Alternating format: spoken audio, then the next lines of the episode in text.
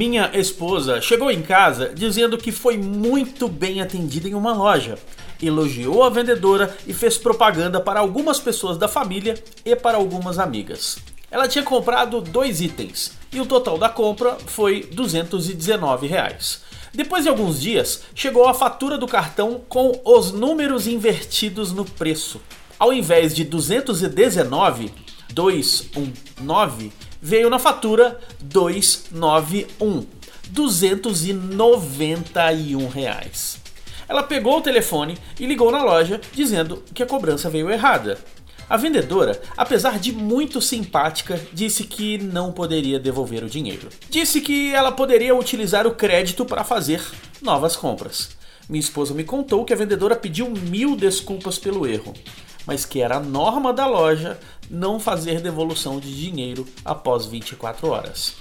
Aquela loja foi elogiada há alguns dias.